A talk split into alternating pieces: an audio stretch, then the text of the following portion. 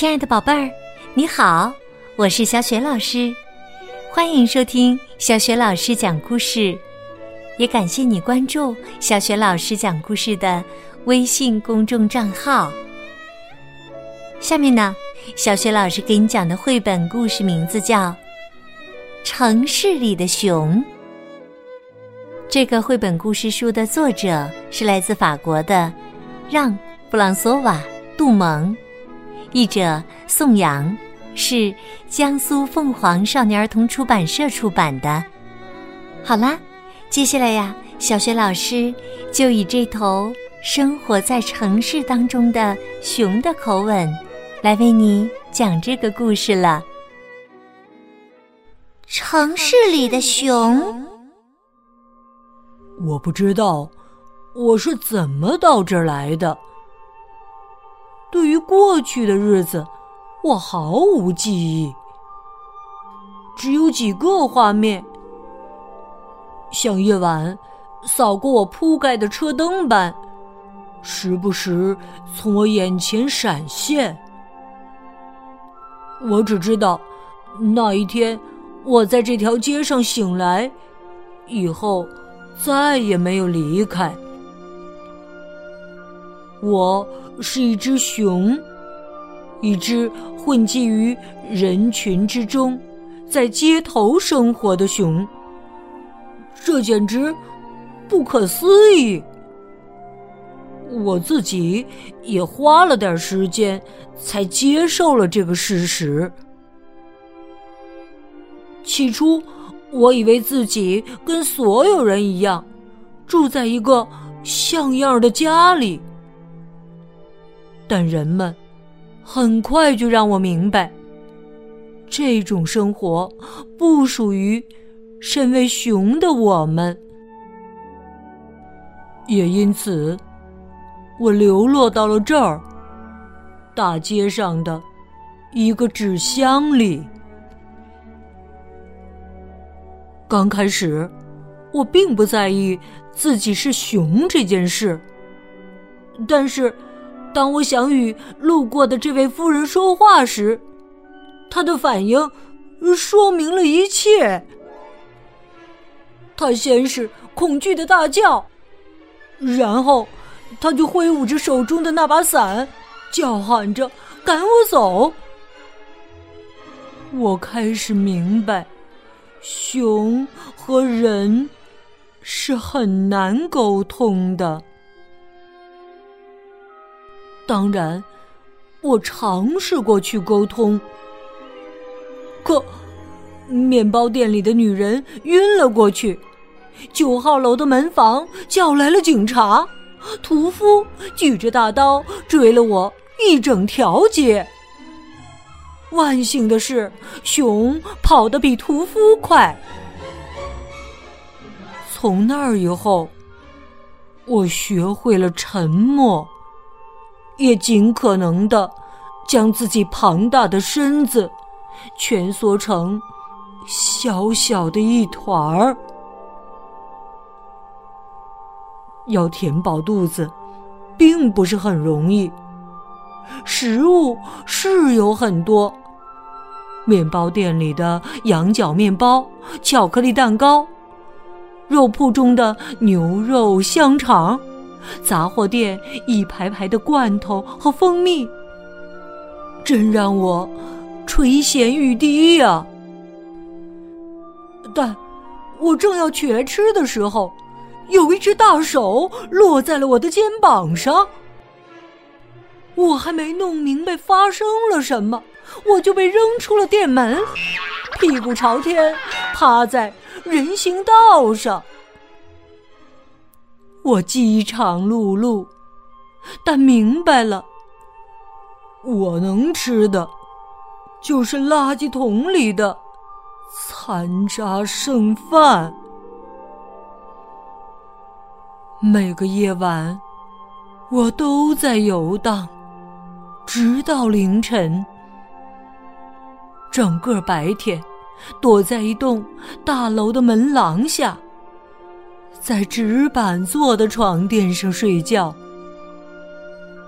没有人在意我，他们甚至不会知道，在这堆旧衣服下，有谁在打盹儿。毕竟，我是一只熊。人们看到我的时候，会一脸嫌弃。我想，我应该闻起来臭烘烘的。确实，我很久没有洗澡了。但那又怎样？一只熊闻起来就该像只熊。他们走过时会捂着鼻子。有天早晨，我坐在纸板上发呆，心情低落的像没有舔顺毛。我甚至已无心去注意有没有人看我一眼。我沉浸在思绪中，为自己潦倒的生活而伤心，直到。一个柔细的声音把我唤醒。你为什么看上去如此悲伤啊？我吓了一跳，抬眼望去，只见一个小姑娘正看着我。长久以来，这是第一次有人主动跟我说话。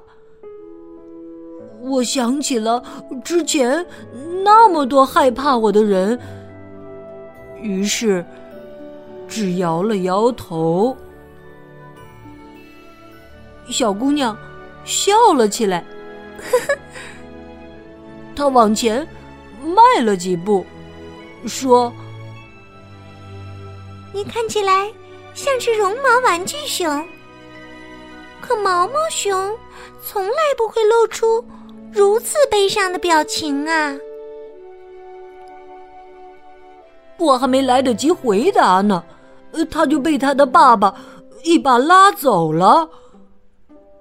我看着他们飞快的走远，走到街的那头，小女孩回过头来，从她的唇形中，我读出了她说的话。明天见。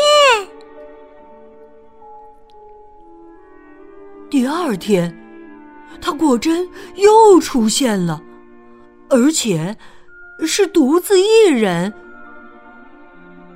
而我，我干干净净，皮毛擦得油亮，纸板也收拾的整整齐齐了。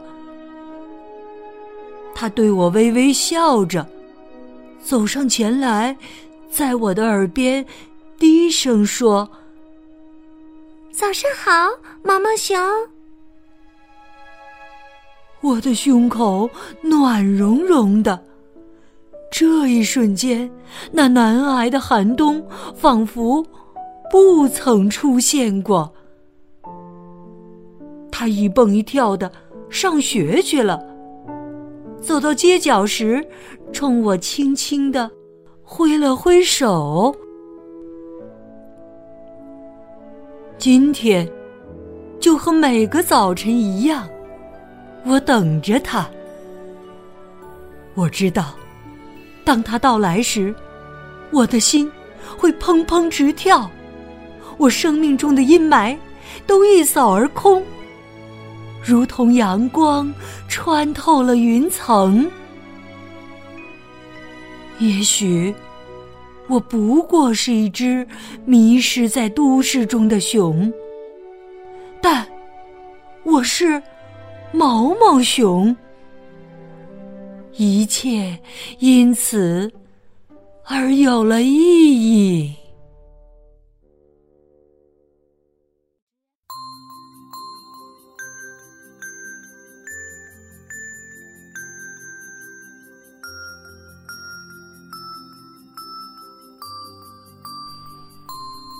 亲爱的宝贝儿，刚刚你听到的是小学老师为你讲的绘本故事《城市里的熊》。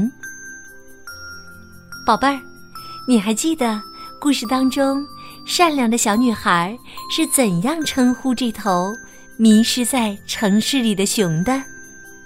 我想你一定知道问题的答案。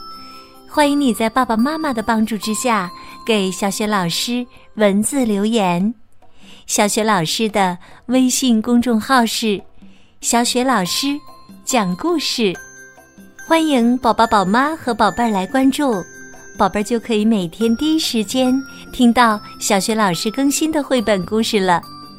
如果喜欢的话，别忘了在微信平台页面的底部留言点赞。或者随手转发给更多的微信好朋友。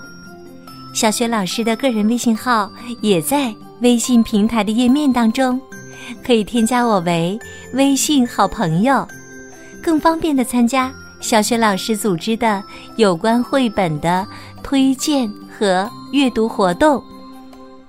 好啦，我们微信上见。